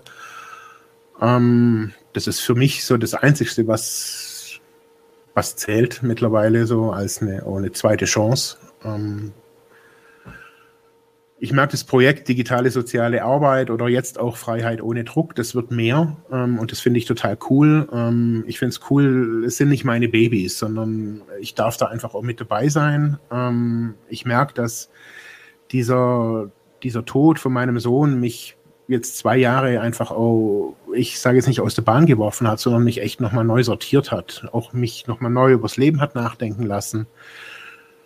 Ähm, was das Leben ist, was es nicht ist. Und ähm, daher kann ich eben sagen, okay, ich habe keine wirklichen Ziele mehr. Also sie sind eher spiritueller Natur, ähm, diese Ziele. Sie sind weniger materieller Natur. Also klar wäre ich gern reich, aber ähm, ich lebe auch ganz gut als armer, als armer Podcaster. Nee, also ich habe jetzt da, also ich habe jetzt nicht das Ziel, dass wir bei Freiheit ohne Druck irgendwie durch die Schallmauer gehen oder sonst irgendwas. Ich merke, dass wir zurzeit ganz viele E-Mails kriegen, ähm, ob das jetzt bei Freiheit ohne Druck ist oder ob das jetzt auch die Kommentare zu Videos sind oder auch jetzt auch deine Feedbacks zu meiner Person. Ich merke, dass jetzt vielleicht gerade eine Zeit ist, wo ich eher das jetzt nicht eher ankommen, aber dass das, was ich so sage, eher gehört werden kann. Ähm, das freut mich. Aber ich habe jetzt keine Ambition, irgendwie die große Rampe oder die große Bühne da irgendwie mhm. zu betreten. Also das ist, das war früher eben ganz stark. Ich wollte, dass das Projekt digitale soziale Arbeit, alles, dass, dass es groß wird, bekannt wird, war da sehr verkopft und dann war dieser Tod und es hat alles irgendwie nochmal neu aufgerüttelt und neu auch die Sucht nochmal unter einem neuen Gesichtspunkt irgendwie mich betrachten lassen und seitdem geht es mir eigentlich wieder ganz gut. War jetzt nochmal eine, hart, eine, eine, harte Kante am Schluss, ich weiß. Ja, äh, das stimmt. Also auf jeden Fall schön zu hören dass, und zu sehen auch, dass es dir besser geht, dass du stabil bist. Mein Mitgefühl, auch wenn das schon ein bisschen her ist, aber äh, das, das soll niemand erleben. Ähm, hast du in dem Moment nochmal an, also Verhaltensmuster sind ja alle gleich. Du hast doch bestimmt doch bestimmt daran gedacht zu konsumieren. Gesoffen hast du, okay. Ja, ja klar. Okay. Also ich habe ich glaube, einen Tag oder so. Also ich habe nicht lange oder zwei Tage oder sowas so, aber das war direkt. Also die Nachricht kam und bei mir war, also die Nachricht kam und der Schmerz, also ich habe schon viel erlebt in meinem Leben, aber dieser Schmerz, obwohl er zeitversetzt war, also es gibt zu diesem, ich habe zu diesem, dieser, dieser, zu diesem Tod, ähm, ich habe fünf Videos gemacht auf YouTube, kannst du dir mal angucken, wenn es interessiert. Also weil das sehr skurril war, weil ich äh, da so viel Komisches erlebt habe, auch währenddessen. Ähm, aber ich habe vollkommen die Kontrolle verloren, ähm, bin an die Tankstelle, habe wirklich noch nie zuvor so getrunken. Also ich, ich glaube, ich wollte wirklich sterben. Ich habe das nicht ausgehalten. Ich habe nur noch geschrien und bloß noch bis irgendwie Arzt und dann irgendwie Notarzt kam und ich dann irgendwann in der Psychiatrie war und dort auch alle überfordert, die waren alle komplett überfordert mit mir. Also die kannten mich halt, weißt die kennen mich seit 20 Jahren jetzt oder seit 15 Jahren und die kennen mich als professioneller Sozialarbeiter, die kennen mich als Suchtkranker, aber das, der Sohn gestorben und die kannten alle diese Geschichte oder viele kannten diese Geschichte, also wie emotional und wie ich mich, wie ich gekämpft habe für, dafür Vater zu sein. Und dann quasi, pff, alles gefühlt für die Katz. Und da haben natürlich alle gedacht, hey, ich bringe mich um. Und das war nochmal ein Spießrutenlauf, dann irgendwie da wieder rauszukommen aus der Psychiatrie. Das glaube ich dir sofort. Also ich hätte, Ich, ich, ich glaube, jeder würde, der eine Suchtvergangenheit würde so, äh, hatte, würde so reagieren. Ich hätte mich auf jeden Fall auch weggeschossen. Ja, also, also es hat jetzt nichts Wirkliches gebracht, außer dass es halt immer wie, wie immer brandheiß ist, so mit ganz viel Alkohol oder egal, was man da ja macht. Aber für mich war klar, also ich bin wieder zu Verstand gekommen und ich wusste, also es, also die haben immer gedacht, ich will weiter trinken. Da sage ich, ich will nicht weiter trinken. Also das war eigentlich mein, mein Wichtigstes, den, Leuten das in der Psychiatrie, also dem Chefarzt, das war ja nachher ein Riesengremium, also das waren, glaube ich, sechs Psychologen, die die da geholt haben, also die hatten echt Muffe. Und auch irgendwie der, der Chefarzt war da, der, der, der Oberarzt, alle, alle, die mich kannten. Das, ich komme da rein, total durch den Wind. Und die hatten halt Angst, klar, verständlich. Und ich habe gesagt, hey, ich will nicht mehr trinken. Also ich will nicht mehr. Mhm. Und einer hat mir geglaubt und der hat mich dann auch wirklich unterstützt und gesagt, ich trinke wirklich nicht. Und ich habe auch seitdem nicht mehr getrunken. Und das ist, das ist eines der ganz komischen Effekte, dass das irgendwie seltsamerweise, auch wenn ich wirklich frustrierende Zeiten seitdem auch wieder hatte, aber das ist ein Ding, das irgendwie nicht mehr geht. Ich kann nicht mehr trinken. Ich kann, ich habe das irgendwie in diesem Ding meinem Sohn versprochen und das geht irgendwie nicht mehr. Das ist total skurril. Also, weil ich ähnliche Momente, die ähnlich brisant waren, wieder hatte, aber nicht getrunken habe. Und auch dieses, wo du normal kennst, wo es umschaltet, das hatte ich nie. Irgendwie ist es weg. Und ich weiß nicht warum. Aber es ist nicht mehr da. Das ist doch, auf, aber das ist doch was, was Schönes, auch wenn es ähm, in einem beschissenen Kontext ist. Äh, äh, ja, aber ganz ehrlich, ich sag's gerne nochmal. Du bist mit der Geschichte ein absolutes Vorbild. Dankeschön. Absolut. Sehr, sehr gern. Marc, ähm, ich würde sagen, lass uns langsam zum Ende kommen. Äh, ich ich äh, möchte mich von ganzem Herzen bedanken, dass du mich und meine Community mit in dein Leben genommen hast. Ähm, richtig, richtig cool. Und wenn man jetzt mehr von dir hören will, weil man interessiert ist, wo findet man dich außer bei, bei äh, Freiheit ohne Druck? Ähm, ja, also es gibt natürlich äh, den Kanal Digitale Soziale Arbeit, aber das ist jetzt eher so Sozialarbeit speziell, so für mich privat oder also ich denke, ich möchte mich eher mehr in Freiheit ohne Druck investieren. Also ich merke, das ist schon ein Thema und da brauche ich jetzt nicht noch irgendwie ein, ein zweites Ding. Also für die Sozialarbeiter, die Digitalisierung interessiert natürlich das Projekt Digitale Soziale Arbeit oder Freiheit ohne Druck. Das sind so meine zwei großen Dinger gerade. Wunderbar. Supi. Also ich äh, verweise sowieso immer gerne. Marc, ich bedanke mich recht herzlich, dass du da warst. Danke nochmal. Und ähm, für euch da draußen, äh, schaltet auch nächste Woche wieder ein und lasst dem Marc gerne ein paar Kommentare hier unten. Ja. Ähm, mach's gut. Ciao, ciao. Ciao. Das war Sucht und Ordnung. Schaltet auch beim nächsten Mal wieder ein. Wenn ihr Anmerkungen habt oder selbst zu Gast sein wollt, um mit uns über euren Konsum zu sprechen, schreibt uns gerne jederzeit. Und wenn es euch gefallen hat, folgt uns auf Facebook und Instagram. Bis bald bei Sucht und Ordnung.